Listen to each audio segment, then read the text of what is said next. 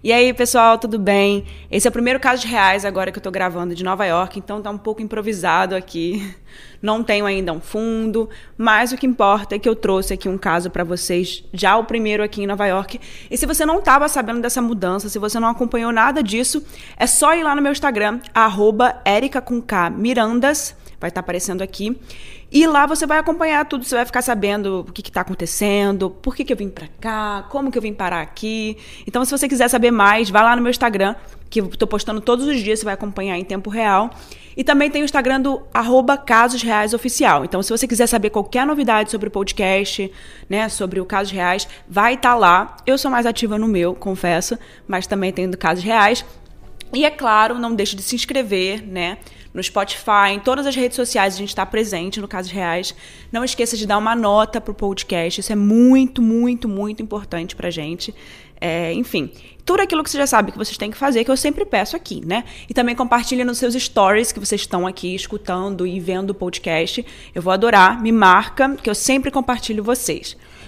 Esse episódio é gravado e editado pelo podcast Lab e o roteiro e pesquisa foi feita pela Hannah Ramos e a apresentação minha, Érica Miranda.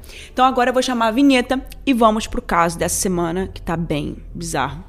Como todos, né? Então eu já aviso aqui, se você não tá se sentindo tão bem, se você tá meio mal para baixo, vai para um outro episódio, vai para um outro caso, porque esse caso aqui é bem complicado.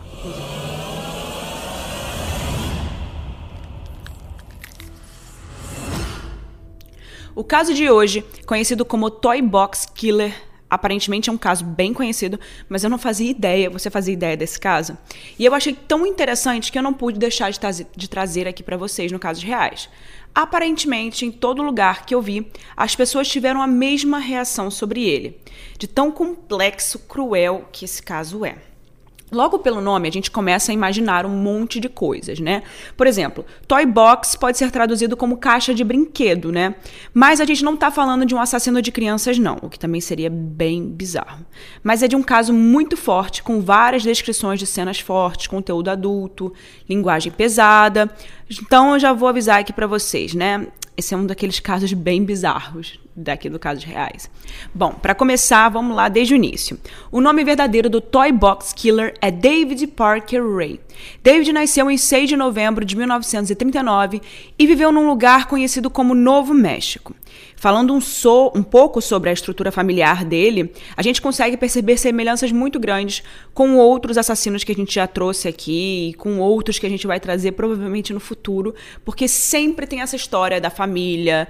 É, enfim, vou contar agora para vocês. O pai dele era uma pessoa super abusiva, alcoólatra, que tratava a esposa e os filhos, o próprio David e a sua irmã, a Peg, de um jeito bem doentio e controlador.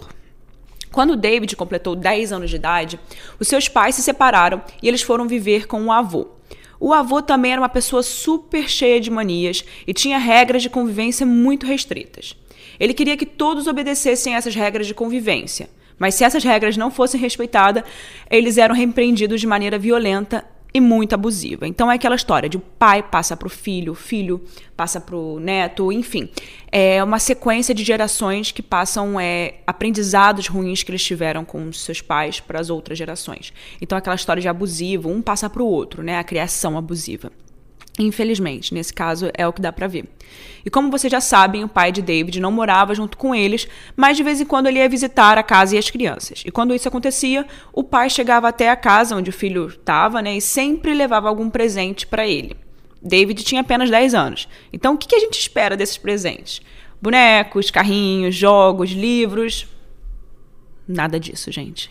O David sempre ganhava do seu pai revistas pornográficas com muitos conteúdos explícitos de BDSM. Mas, Érica, o que é BDSM?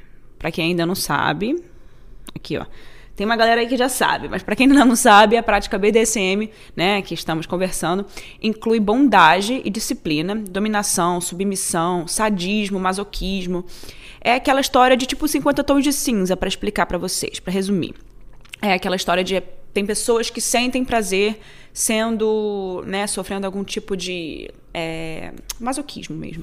A psicóloga clínica e sexóloga Janet Brito explica que essa prática basicamente é um tipo de experiência onde ser agredido, por exemplo, né, com tapas, socos, por outra pessoa pode te trazer prazer sexual. Então, esse é o tipo. Bem, mas esse era o tipo de conteúdo que, a, que o David ganhava do pai dele com 10 anos de idade. Sim, com 10 anos de idade. Isso é absurdo, gente. Ele deveria ler sobre tantas outras coisas, né? Sobre literatura, animais, personagens, personagens de filme que ele gostava, sei lá. É, a gente sabe que esse tipo de assunto é polêmico, mas não estamos fazendo nenhum tipo de juízo de valor com essa prática ou qualquer experiência sexual. Até porque cada um sabe o que gosta e o que não gosta nos seus relacionamentos. Mas sabemos que isso não é o melhor jeito de educar uma criança, né? Eu acho que você não pode tentar dar isso para uma criança e não esperar que ele crie uma curiosidade, né? Enfim, eu acho que nada pode ser escondido numa educação é interessante que a, que a criança saiba que aquilo exista. Mas não que você influencie a criança a gostar daquilo, sem ela nunca ter tido acesso ao tipo de conteúdo, sabe? Assim, não faz muito sentido.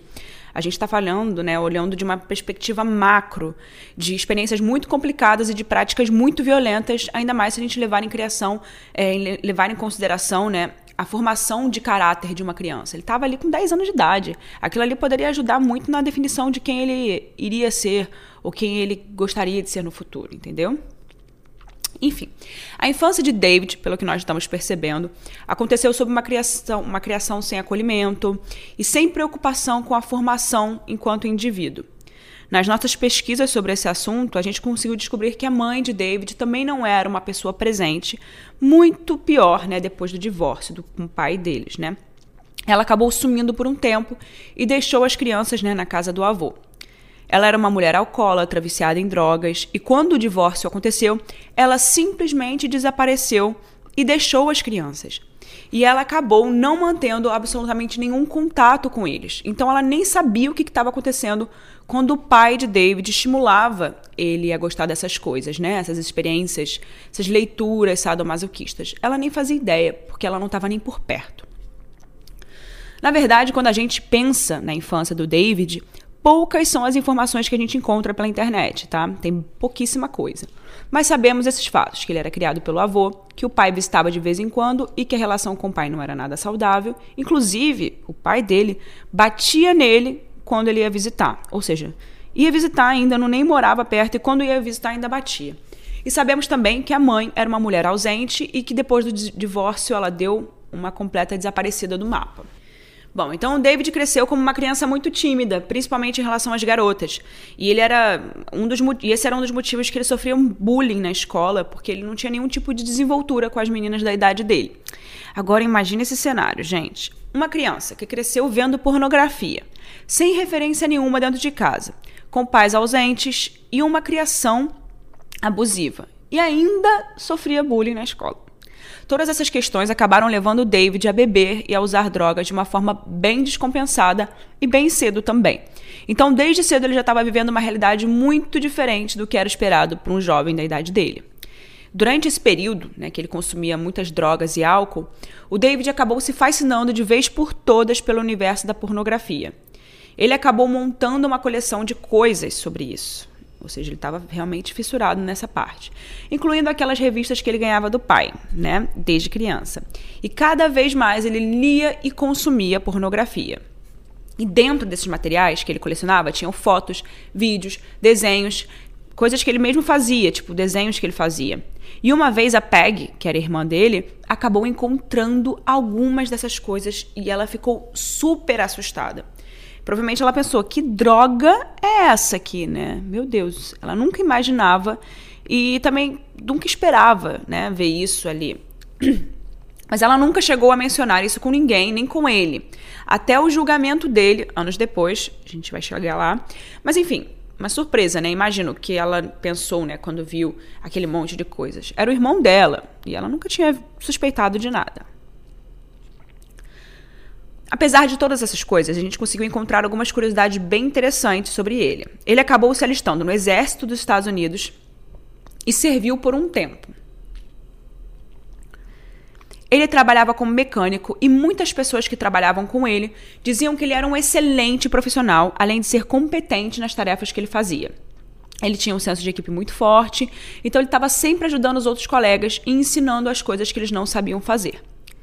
No final do seu período por lá, ele chegou até a receber uma dispensa honrosa pelo seu trabalho e pela sua contribuição com o país. Olha, interessante, né, saber disso dele. Mas em relação aos relacionamentos, as coisas complicaram um pouco mais. O David foi casado e divorciado quatro vezes. E nós não encontramos a idade exata que ele tinha quando ele casou pela primeira vez, mas um dado super interessante que a gente encontrou foi que nesse período é, nesse primeiro casamento, ele chegou a confessar para a esposa que quando ele era adolescente, ele tinha capturado uma mulher contra a vontade dela e a amarrou em uma árvore. E que depois disso ele torturou e matou essa mulher. E quando ele contou essa história para a esposa, ela não levou tão a sério. Ela meio que entendeu que poderia ser algum tipo de alucinação ou alguma questão mental dele, porque ele estava sempre passando por uma fase difícil, de muito sofrimento, enfim. Ela disse, algum tempo depois, que nessa época ele começava a desenvolver um comportamento estranho ao longo do casamento e que, inclusive, ele parecia ter alguns tipos de distúrbios. Isso, consequentemente, acabou fazendo com que eles se separassem. Mas, gente, se eu tivesse um relacionamento e o cara chegasse e contasse essa história, eu ia embora na hora, tchau, sem cerimônia. Que loucura, né? Imagina ela achar que é uma alucinação do cara, ao invés de achar que aquilo poderia ser verdade. Por que, que alguém contaria uma alucinação dizendo que seria verdade? Assim, enfim, tem doido para tudo, né? Como eu contei aqui, ele casou quatro vezes e essas quatro vezes terminaram em divórcio. Digamos que ele não tinha muita sorte nos relacionamentos, né? Mas ele acabou tendo duas filhas. Bom, a vida foi passando e agora ele morava em uma cidade chamada Elephant Butte. Essa cidade fazia divisa com uma outra chamada, uma outra cidade, ó, gente, Sirenes de Nova York, tá? É até chique né, sirenes.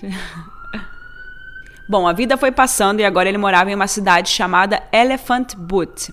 Essa cidade fazia divisa com uma outra cidade chamada Truth or Consequences, que numa tradução, né, literal do inglês seria verdade ou consequência. E antes que você ache que eu estou brincando com esse nome, não.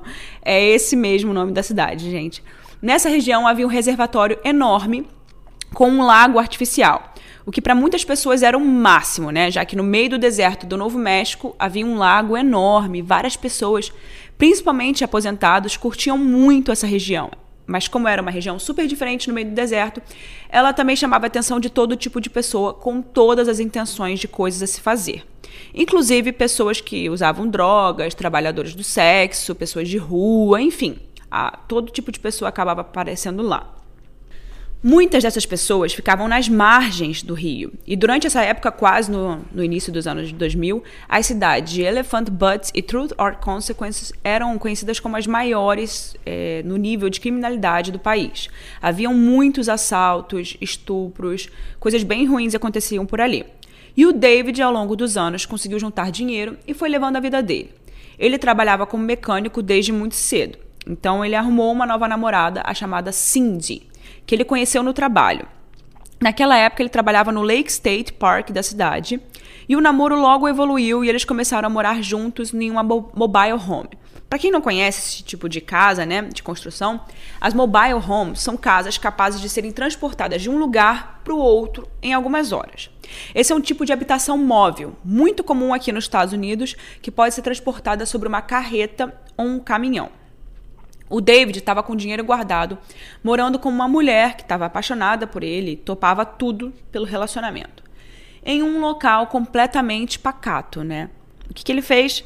Ele resolveu dar um passo muito importante, né? Ele resolveu realizar um desejo que ele tinha muito tempo, que era construir a famosa Toy Box. Os dois juntos gastaram cerca de 100 mil dólares em um trailer vazio, com paredes à prova de som. Eles colocaram vários itens dentro desse trailer. Facas, tesouras, agulhas, aparatos cirúrgicos, correntes, fitas, cabos de eletricidade, brinquedos sexuais e por aí vai. O David decorou a parede com várias imagens pornográficas de mulheres sendo amarradas, estranguladas e por aí vai. E como ele era mecânico, ele sabia construir muitas coisas, né? Então ele achou interessante construir seus próprios brinquedos sexuais. Mas a maioria desses brinquedos não eram feitos para dar né, prazer, mas sim para causar dor. E ele comprou uma cadeira, aquela cadeira de ginecologista quando a gente vai né, fazer a consulta, e colocou dentro desse quarto, junto com o gerador, né, que ele usava para tortura. E uma dessa cadeira, no teto, tinha um espelho enorme para que a pessoa que estivesse sentada conseguisse ver tudo o que estava acontecendo. Ele, inclusive, gostava de envolver alguns animais ao longo né, dessas coisas. Gente, é tudo muito doido, assustador, é complicado, né? Enfim, na noite de 22 de março de 1999, Cynthia Vigil, de 22 anos, estava coberta de sangue, nua e com uma coleira de metal em volta do pescoço, correndo pela rua, desesperada procurando ajuda. E ela viu um trailer com a porta aberta e entrou pedindo socorro desesperadamente. Ela contou que ela tinha sido capturada por um homem e por uma mulher, que a sequestraram e a mantiveram como escrava, né? Eu não vou falar aqui a palavra. Como escrava por três dias. Na casa dos dois, ela foi estuprada, torturada com chicotes, instrumentos médicos, choque elétrico e dentre muitas outras coisas. Em alguns minutos depois, a polícia chegou e ouviu Cynthia contar aquela história horrível de tortura, sequestro e tudo mais. Ela disse à polícia que foi colocada em uma cadeira onde ela recebia choques elétricos, vibradores, chicoteada, machucada, enfim. Ela também contou que foi enforcada e estuprada repetidas vezes por David e que ela já estava com a morte dela certa. Ela já achava que não ia conseguir passar por aquilo, não. Ela achava que jamais sairia viva daquele lugar. Nunca. Ela nunca esperava que ela conseguisse escapar. Mas na manhã do terceiro dia que ela foi raptada, enquanto David tinha saído para trabalhar, a Cindy, que era esposa, deixou sem querer as chaves em uma mesa perto de onde a vítima estava acorrentada. Ela tentou se soltar com as chaves e ligar para a polícia, mas a mulher de David chegou na hora e elas acabaram entrando numa briga. A Cynthia conseguiu pegar um picador de gelo e, a, e, e atingir a Cindy no pescoço. Quando ela caiu, a Cynthia saiu correndo, fugiu da casa e não parou até encontrar aquele trailer. David Parker Ray e Cindy Leah Handy foram presos. Durante o interrogatório dos policiais, os dois contaram a mesma história. Eles disseram que Cynthia era viciada em heroína e eles estavam tentando ajudá-la a se desintoxicar das drogas. Mas a polícia não apenas ouviu os criminosos, ela foi buscar informações na casa deles. E quando eles chegaram naquele espaço construído pelo David e pela Cindy, a polícia logo encontrou evidências que sustentavam a história da vítima. E dentro dessas evidências, uma fita de áudio. Eu vou traduzir para vocês o que está escrito nessa fita, o que ele fala nessa fita, que inclusive está no YouTube ela completa, vocês podem escutar. Eu vou botar aqui um trecho, não vou botar tudo para vocês, inclusive é uma parte bem forte, então, gente, é, me perdoem aqui, mas é bem forte, não vou colocar tudo, tá bom? Então, se vocês quiserem escutar, tá no YouTube, é só colocar um trecho. Hello there, bitch. Are you comfortable right now? I doubt it. Wrists and ankles chained, gagged probably blindfolded. You are disoriented and scared too, I would imagine. Abre aspas. Olá, Vadia, você está confortável agora? Duvido. Os seus pulsos e tornozelos estão acorrentados, amordaçados. Provavelmente você está vendada. Você está desorientada e assustada também, eu imagino. É perfeitamente normal, dadas essas circunstâncias. Por um tempo, pelo menos, você precisa se recompor para escutar essa fita é muito relevante para a sua situação. Eu vou lhe contar em detalhes por que você, você foi sequestrada, o que vai acontecer com você e como você vai ficar aqui. A informação que vou dar para você é baseada em minha experiência lidando com cativos por um período de vários anos. Agora você obviamente está aqui contra sua vontade, totalmente indefesa. Não sei onde você está, nem o que vai acontecer com você. Você provavelmente acha que vai ser estuprada e tem certeza disso. Nosso principal interesse é o que você tem entre as pernas. Você será estuprada completamente, completa e repetidamente. Minha amiga e eu temos mantido escravas sexuais por anos. Nós dois temos problemas bizarros envolvendo esse tipo de coisa. Enfim, descobrimos que é extremamente conveniente manter uma ou duas prisioneiras disponíveis constantemente para satisfazer nossas necessidades específicas. Fecha aspas. Gente, o texto é gigante. Eu não vou ler tudo, tá? É, eu só coloquei uma tradução para vocês rápida. Dentro do outro trailer, né, quando a polícia chegou e viu tudo aquilo, inclusive depois de ver a fita, que ficava do lado da casa móvel, estava a Toy Box. E com todos os instrumentos de tortura, com os desenhos de como David torturava as vítimas e todos aqueles objetos que a gente acabou de falar, isso ficou bem claro para a polícia o que estava rolando ali, né? Mas, como se não bastasse, além da fita de áudio, os policiais encontraram um vídeo de uma mulher sendo torturada por eles. Bom, aquilo ali trouxe uma repercussão muito grande para a cidade e para a população daquela região em geral, né? Uma mulher chamada Angélica Montano disse à polícia que ela também tinha sido sequestrada, estuprada e torturada por David e Cindy por três dias. E depois ela foi drogada e deixada em uma estrada no deserto. Ela até chegou a a ser encontrada pela polícia naquela hora, naquele momento, quando aconteceu, mas eles não acreditaram no que ela tinha contado. Quando a prisão de David foi revelada, ela decidiu voltar e ir na polícia novamente para correr atrás do que tinha acontecido com ela. E quando os investigadores assistiram aquela fita com uma mulher sendo torturada, eles repararam que ela tinha uma tatuagem no tornozelo. E por isso eles decidiram seguir as pistas e chegaram até a vítima, a Kelly Garrett, que foi encontrada no Colorado. Ela havia se casado apenas alguns dias antes de ser mantida em cativeiro por David e uma de suas filhas, a Jessie Ray. Ou seja, agora tem a Jess também, a filha do David, que era amiga de Kelly. Em um dia, elas estavam em um bar e a Jessie drogou a cerveja de Kelly, a cerveja que ela estava bebendo, e a Kelly, drogada, queria ir embora para casa, mas a Jessie bateu na cabeça dela por trás e ela caiu no chão desacordada. A menina acabou sendo levada por Jesse até a casa do pai e foi torturada e estuprada por três dias. Depois, na mesma coisa, drogada e deixada numa rua perto da casa dos sogros dela. Naquela época, os sogros dela achavam que ela estava viciada em drogas e que estava confusa demais para entender o que estava acontecendo. Meio que não levaram em consideração tudo o que ela estava contando, né? Ninguém acreditou quando ela contou. E aí, como consequência, eles pediram para que ela fosse embora de lá e que fosse morar no Colorado. A Cindy, a companheira de David, soltou alguns nomes né, é, das vítimas depois dessa época. Né? Ela já estava presa mesmo, só restava colaborar né, com a polícia. Em um desses nomes, mais uma surpresa. Mais um caso em que a filha do David, a Jess, estava envolvida. Segundo Cindy, a Jess e o pai haviam participado do, assassinato de Mary Parker, de 22 anos, junto com o seu ex-namorado, Dennis. Na confissão do David à polícia, alguns anos depois, ele conta que Jess e David embrulharam o corpo da Mary em um cobertor e dirigiram para Monticello Canyon, perto de Truth or Consequence, e jogaram ela em um barranco e depois desceram nesse barranco com a ajuda de pais para poder enterrar. Dennis recebeu duas sentenças: assassinato em segundo grau e conspiração para cometer assassinato em primeiro grau. Ele foi libertado depois de cumprir 11 anos, mas voltou à prisão preventiva até 2021, depois de violar a liberdade condicional. Já a Cindy, que começou essa história toda como uma mera espectadora dos crimes, né, até se tornar cúmplice, Anos depois, ela foi condenada a 36 anos de prisão e, durante os julgamentos, ela testemunhou contra o David.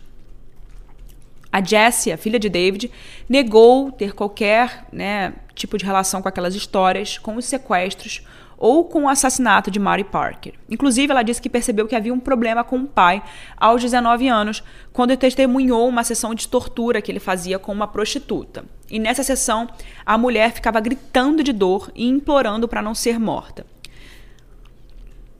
E ela, depois disso, essa mulher fugiu nua da casa de David para nunca mais voltar. Ela acabou apresentando uma queixa ao FBI contra o pai. Bom, durante o depoimento, David contou, contou para os agentes do FBI que era difícil demais para ele ter algum tipo de prazer até pensar em assassinato. E por mais aterrorizante que fosse tudo isso, e eles tivessem uma confissão dele, né? A polícia foi forçada a fechar o relatório sem mais ações, já que não tinha nenhuma prova con concreta, né, de nada do que aconteceu nos outros casos. E foi a primeira e única vez que a Jessie cooperou com a polícia sobre seu pai mas ela foi considerada culpada de sequestro de mulheres e tortura sexual e condenada a nove anos de prisão. Desses nove anos, seis deles poderiam estar em liberdade, em liberdade condicional. Por fim, o David Parker foi julgado separadamente para cada vítima: Cynthia Vigil, Angélica Montano e Kelly Garrett. Anos depois, ele concordou com um acordo judicial e foi sentenciado a 224 anos.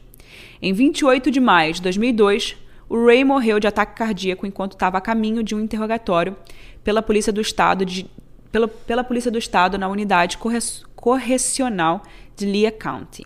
Bom, Enfim, gente, ele conseguiu ser julgado apenas por alguns, né, algumas vítimas que foram as que tinham provas concretas. As, pode ter tido diversas outras que a gente nunca vai chegar a saber, a não ser que alguém contasse, né? A não ser que a Jessie contasse ou as ou a Cindy contasse, mas fora isso, a gente nunca vai saber se eles não contassem, né? Porque algumas dessas vítimas provavelmente podem estar sem vida em algum lugar, ou algumas outras vítimas podem ter vergonha de contar o que aconteceu, porque o nome fica marcado, né? Não, tem jeito, isso acaba naquelas cidades pequenas, as pessoas acabam sabendo quem é quem e elas podem ter medo de contar para, enfim, não ter, não sair nas notícias, enfim. Esse foi um caso bem difícil aí pra gente gravar e pesquisar, porque é bem duro. E só de pensar nessas coisas que podem ter acontecido com cada uma, né? É, quantas mulheres foram usadas, abusadas e despedaçadas por esse cara, é, é bem cruel de pensar. E fora isso, outras coisas que ele botava ali no meio, né? Eu falei de animais também. Enfim, era uma pessoa bem bizarra. E graças a Deus conseguiram encontrá-lo. É, eu, eu, digo, eu acho que não foi tão cedo, porque eu acho que ele fez algumas coisas, acho que ele deve ter feito bastante coisas, capturado bastante meninas, mas é, conseguiram capturar ele e ele passou a, o resto da vida dele na prisão, né? Esses anos que ele teve, ele ficou preso, graças a Deus. E aí, eu quero saber o que, que vocês acharam desse caso. Quero saber a opinião de vocês. Não deixe, não, não esquece de dar a opinião de vocês. Para mim é muito importante. Eu adoro ler o que vocês comentam, o que vocês acharam do caso. É, eu quero muito saber a opinião de vocês. É, eu vou deixar também. Se você estiver no Spotify, você consegue responder o que, que você achou desse caso. Eu deixo uma, um box de perguntas lá. E também, agora, se você estiver aqui no YouTube, você consegue comentar para mim. Eu quero muito saber o que, que vocês acharam desse caso. Se você já conhecia, se você não conhecia. Se você descobriu agora com casos reais. E é isso, pessoal. Até semana que vem. Vejo vocês no próximo caso. Vou trazer mais um caso aí para vocês bizarro e também deixa uma opinião de qual caso você quer ouvir aqui no Casos Reais, né? Eu sempre leio todas as opiniões de vocês. Eh, tem muitos casos que eu não tenho como conhecer, que às vezes vocês conhecem e eu não conheço, e é muito legal a gente compartilhar, tá bom?